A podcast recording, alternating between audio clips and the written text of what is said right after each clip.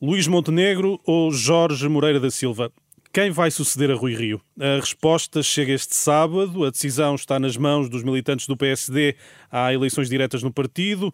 O tema marca mais uma edição do São Bento à Sexta. Esta noite, com a presença do jornalista da Renascença, Tomás Anjinho Chagas. Boa noite, Tomás. Olá, boa noite. Obrigado pela tua presença. Ora, é Braga, Porto, Porto Alegre e Évora são as cidades onde estiveste esta semana. No topo da tua agenda esteve o PSD e as diretas de amanhã. A mensagem dos dois candidatos chegou aos militantes? A ideia com que fiquei é que os militantes sentem que foi uma campanha amorfa. Passei algumas cidades onde Moreira da Silva e Montenegro estiveram, inclusive, mas aquilo que ouvi é que a campanha passou um bocado ao lado dos filiados do PSD. Ouvi algumas palavras repetidas como o cansaço ou o desgaste do partido.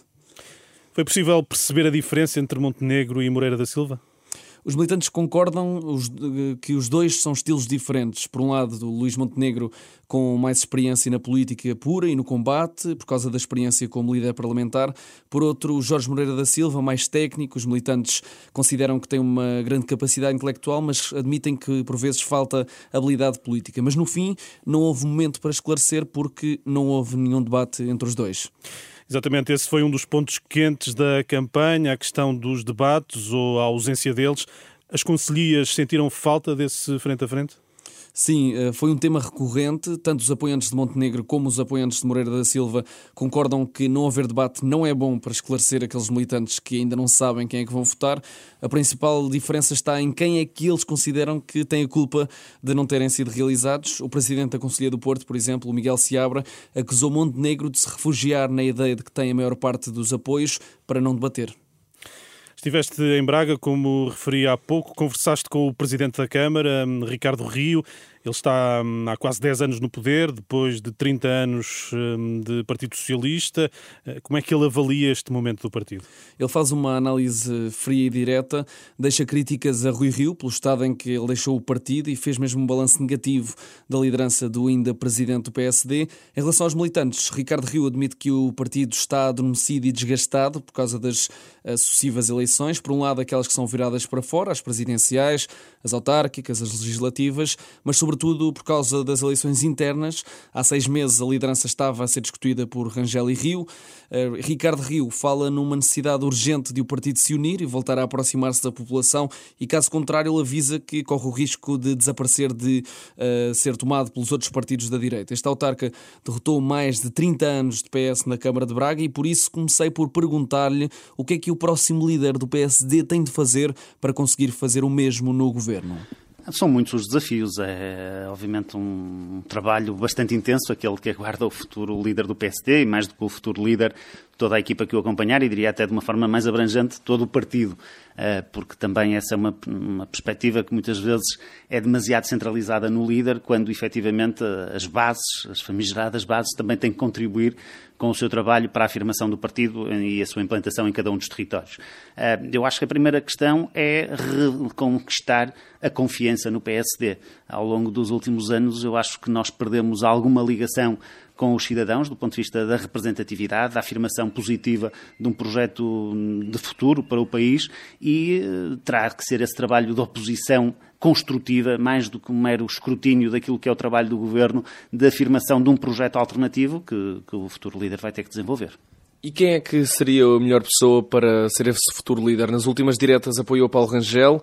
Eh, quem é que apoia desta vez Luís Montenegro ou Jorge Moreira da Silva? Não vou tomar pública, tornar pública essa, essa posição. Amanhã vou, obviamente, exercer o meu direito de voto enquanto militante, mas eu entendi já em eleições anteriores que, quando nos envolvemos numa candidatura, temos que estar absolutamente convencidos de que essa é a melhor das duas para podermos ser prescritores da mesma para os demais militantes.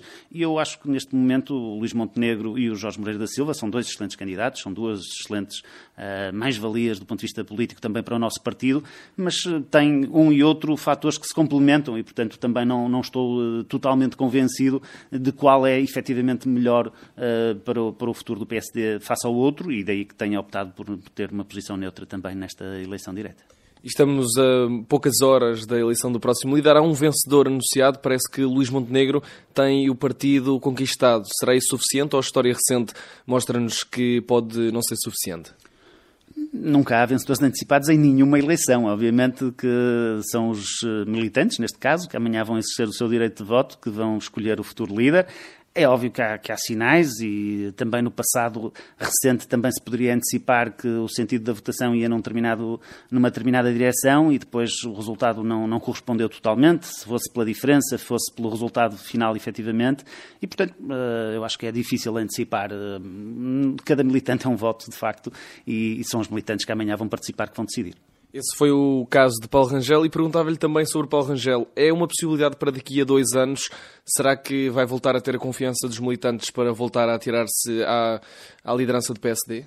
Eu acho que amanhã nós vamos eleger um líder e esse líder tem que trabalhar num horizonte de, de temporal alargado. Não, não podemos, obviamente, que as circunstâncias determinarão qual é que é a avaliação que daqui a dois anos, quando houver novo ato eleitoral, os próprios militantes, os putativos candidatos ou os militantes no seu todo terão que fazer. Mas não, nunca poderemos estar à bica de um ato eleitoral a pensar já qual é que vão ser, qual é que vai ser o rol de candidatos que se vai submeter ao próximo. Não pode ser isso e acho que isso seria muito fragilizador para, para o partido. O que todos temos que fazer, amanhã, qualquer que seja o líder eleito, é mobilizar-nos coletivamente, trabalhar em conjunto e o próprio líder tem também uma responsabilidade nessa matéria. Acho que nos últimos anos uh, o partido esteve um bocadinho balganizado, andou demasiado envolvido em fações, uh, umas mais assumidas do que outras, e isso prejudicou depois o trabalho conjunto que é necessário para afirmar o partido perante a sociedade. Era essa a pergunta que lhe fazia. Em que estado é que está este PSD que vai a votos amanhã? Qual é o lugar deixado por uh, Rui Rio? É apenas o pior resultado da década ou há coisas boas a reter dentro do partido? Eu diria que o Rui Rio é uma coisa boa do partido, no sentido que é um quadro político que nós temos que reconhecer que uh, fez um trabalho em diversos contextos, desde o plano autárquico a várias outras responsabilidades que assumiu a nível nacional, que nos devem orgulhar e que nos devem deixar naturalmente gratos. Não foi o caso enquanto líder do partido. Uh, acho que a avaliação final é uma avaliação francamente negativa. O partido já estava mal na sua situação enquanto partido da oposição, quando, depois de termos vencido as eleições, acabamos por não poder eh, constituir governo e não nos soubemos adaptar a essa realidade e fomos perdendo este vínculo à sociedade e, e, e, aos, e à componente mais positiva da afirmação do, do, do partido perante o país já no, no período de, ainda da liderança de Pedro Passos Coelho, na sua fase final, uh, agravou-se com, com, com, a situação com mais recente, com, não só pelos resultados eleitorais, mas sobretudo por aquilo que não foi feito, na minha perspectiva, de, de afirmação de propostas concretas, de intervenção em áreas que são determinantes para o futuro do país. Nestas eleições internas haverá cerca de menos 2 mil militantes com as cotas pagas do que havia nas últimas diretas em dezembro do ano passado. Isto é um sinal de que as eleições não estão a mexer com o partido? É um PSD cansado ou adormecido? No seu todo, o partido está relativamente adormecido, ou pelo menos eh, algo acomodado. E eu acho que é uma das grandes responsabilidades que o próximo líder vai ter também que, que desenvolver, é de espicaçar o PSD e de coletivamente mobilizar novamente as diversas estruturas, mobilizar os militantes para que, por todo o território, desde logo, possamos atingir os objetivos que pretendemos nos diversos atos eleitorais, sejam eles nacionais, europeus ou, autárquicos. E, eh, e, de facto, esta, esta situação que hoje vivemos acaba por ser também o resultado de um período de eleições sucessivas, de umas eleições diretas há pouco, menos, pouco mais de seis meses, eh, que, que acabam por desgastar também internamente o partido e desmotivar os militantes para participarem neste novo ato eleitoral. E além das caras, também se podia mudar outras peças do jogo. Por exemplo, o partido poderia voltar ao método de eleição em Congresso? Eu, pessoalmente, eu sei que hum, há aqui assim sempre uma grande dicotomia entre a mobilização democrática aberta e aquilo que é a valorização da discussão e do debate que, que, que gera a eleição. Pessoalmente, eu gosto mais do modelo de eleição em Congresso. Acho que é eh, bastante mais mobilizador uh, para o partido, é bastante mais, uh, desde logo, facilitador do debate. Infelizmente, neste caso concreto, até nem, nem, debate houve entre os candidatos, tal como tinha acontecido também na, na eleição direta anterior. E eu acho que hum, o modelo de Congresso é um modelo que valoriza essa mesma eleição, até porque, de certa forma, acaba por um, tornar até mais transparente o processo de escolha das equipas e das pessoas se perceberem logo à cabeça com quem é que se vão identificar em termos de, de gestão futura do, do partido. Seria uma boa forma de voltar a espicaçar o partido, como disse? Não é única. Eu acho que também nessa matéria tem que haver uma reestruturação profunda em termos daquilo que é orgânica interna. Nós hoje, recordo, por exemplo, que nós ainda estamos organizados por distritais, quando os distritos formalmente praticamente já não têm nenhuma outra representatividade. Há novas formas de mobilização dos militantes, de interação uh, com a sociedade civil que têm que ser desenvolvidas e que efetivamente passam por uma reformulação uh, estrutural do próprio partido. Ricardo Rio, Carlos Carreiras, seu colega autarca em Cascais, eh, disse a Renascença, admitiu que se o partido não mudar, corre o risco de desaparecer. Concorda com esta ideia? Há um verdadeiro risco eh, de haver outro partido que ocupe o lugar do PSD na democracia portuguesa?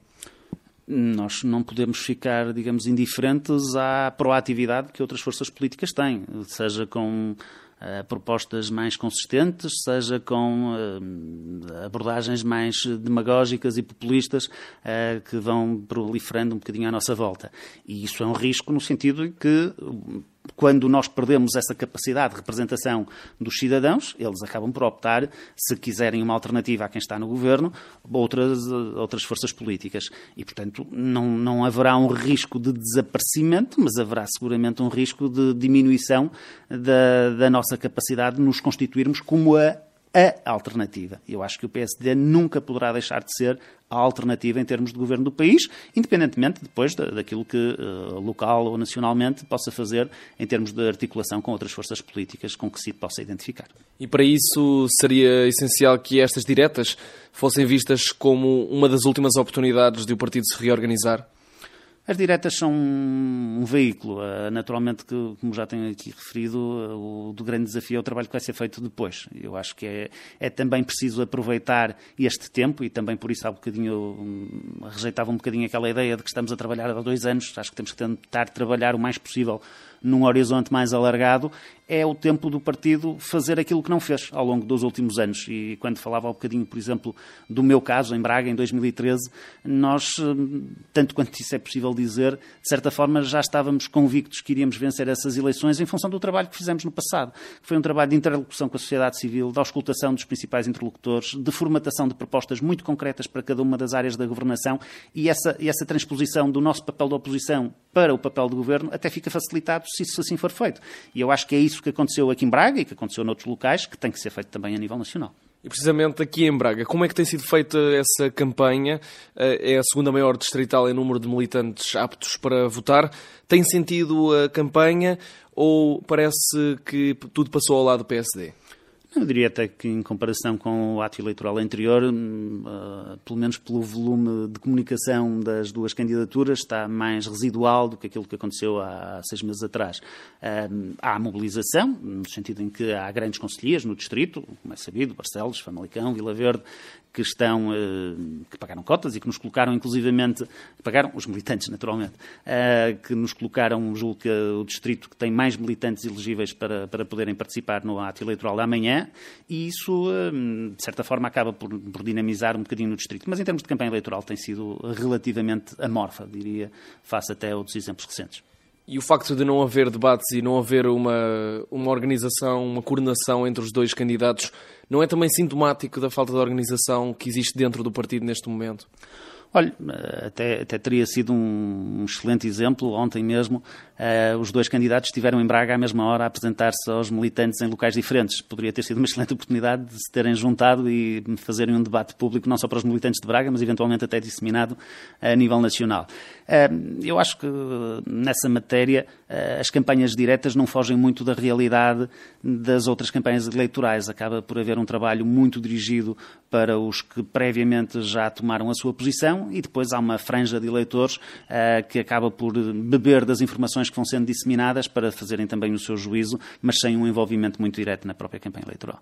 Isso é um bom princípio democrático? É um péssimo princípio democrático. Eu acho que em todas as eleições deve haver o máximo de debate possível, deve haver o máximo de contacto com os potenciais uh, eleitores uh, e, mais do que esse trabalho de campanha, tem que depois existir, obviamente, uma, uma, um diálogo contínuo com, com os cidadãos e, e, isto de uma forma aqui transpondo para lá do próprio PSD, com os cidadãos e com as instituições que ajudem a credibilizar as nossas próprias propostas. Ricardo Rio é autarca, é certo que foi eleito no ano passado para mais um mandato até 2025. Depois de uma carreira política de sucesso em Braga, passa-lhe pela cabeça algum dia ser líder do PSD? Houve quem defendesse que eu deveria ter sido candidato agora, o que seria absolutamente impossível, face às muitas responsabilidades e projetos que ainda tenho para, para, este último mandato. Não é uma questão que descarte de todo, mas também não é algo que tome como um objetivo, ao contrário daquilo que acontecia com, com a presidência da Câmara de Braga, que eu cheguei a dizer a certa altura que era quase um sonho de menino. Eu não, não, não olho para a cadeira de Primeiro-Ministro, que obviamente quem for líder do PSD tem que ser uh, naturalmente candidato a Primeiro-Ministro, como uma cadeira de sonho. É um desafio que, que porventura, no futuro poderei não, não descartar, mas como digo, não, não é algo para que esteja minimamente focado neste momento e nem, nem sei se no final deste mandato autárquico me continuarei, continuarei ligado à vida política ativa. E tem sentido que os militantes e as pessoas à sua volta sentiriam que esse seria um bom, uma, um bom lugar para si? É, aquilo que, que, tenho a meu favor é sobretudo o trabalho que foi desenvolvido na, na, cidade de Braga, quer enquanto responsável da oposição, quer agora enquanto líder da Câmara Municipal, julgo corresponde às expectativas que os militantes e os cidadãos têm em relação ao seu governante. Mas, eh, como digo, há também aí fatores de natureza pessoal, de circunstâncias políticas, o tempo ninguém consegue prever aquilo que vai ser a evolução dos ciclos políticos futuros e, e portanto, é, é um, é um cenário que terá que ser avaliado muito mais para a frente do que agora. Terminava por perguntar-lhe: estamos a poucas horas de decidirmos o próximo líder. O que é que falta mesmo ao PSD que não pode faltar nos próximos meses ou anos até chegar às eleições? União. Acho que é o elemento-chave que em qualquer organização, seja uma empresa, uma associação, é fundamental, que é um alinhamento com aquilo que são os nossos objetivos, uma mobilização coletiva para conseguirmos concretizá-los e trabalharmos, cada um na medida das suas possibilidades, e aqui, eh, no caso do PSD, os autarcas, os líderes regionais, as estruturas do partido, têm obviamente um contributo e uma responsabilidade acrescida para ajudar a que o PSD volte a reconquistar a confiança dos portugueses. Há quanto tempo não existe união no PSD? Infelizmente, eh, seguramente há mais de uma década. Muito obrigado por participar no Momento ao Sexta, Ricardo Rio, desta vez gravado aqui na autarquia bracarense, ele que é presidente da Câmara Municipal de Braga desde 2013. Amanhã é dia de decisões, é dia de diretas do PSD. Militantes são chamados a escolher entre Jorge Moreira da Silva e Luís Montenegro. Boa noite votem bem os militantes do PSD. A entrevista de Tomás Aginho Chagas, um, Ricardo Rio, presidente da Câmara de Braga. O PSD pode vir a ter um outro Rio na liderança. Tomás, hum, sentiste ao longo desta semana que o partido está mobilizado, as estruturas estão mobilizadas? Senti que o partido está meio adormecido. Nestes dias em reportagem, ouvi muitas vezes as palavras desilusão e cansaço. Estas sucessivas eleições têm vindo a desgastar os militantes e relataram um afastamento do partido com as pessoas. O PSD está há muito tempo afastado no poder, isso também não ajuda. Por outro lado, em Évora, eh, por exemplo, pareceu-me que os militantes estão mais animados. Eles eh, recuperaram a representação no Parlamento através da eleição da deputada Sónia Ramos, falam num novo ciclo com a eleição deste novo líder. Essa é a tua percepção depois de percorreres eh, centenas ou milhares de quilómetros? Sim, desde o início da semana estive em Braga, no Porto, em Évora, em Porto Alegre. Apesar desse cansaço que me foi sendo relatado, já se trabalha a velocidade de cruzeiro para que a eleição de amanhã decorra dentro da normalidade. São as urnas um, que vêm da sede nacional, portanto que serão separadas agora. Na sede distrital do Porto alinham-se os últimos pormenores. Descarregar também o carro, a mala do carro, tenho lá folhas brancas para começar a imprimir cadernos, para imprimir minutas, datas. Esta é a voz de Pedro Ferreira. É militante do PSD, mas não só. Trabalha na Distrital do Porto há 20 anos não se pode dizer que seja um principiante em eleições internas. Todas, desde que existem eleições diretas no partido, acompanhei-as todas e, e colaborei no, no, sentido uh, da organização e de ajudar todas as conselhias do distrito uh, a que todos os processos funcionassem. Pedro Ferreira vai explicando à Renascença todos os passos para materializar umas eleições diretas. E esta não é uma distrital qualquer, é a maior de todo o país. A experiência facilita o trabalho num processo extremamente burocrático. Quando se está habituado a fazer é uma coisa relativamente simples, portanto isto já não tem grandes, grandes segredos. Uh, todo o processo. Ultimamente tenho feito algumas.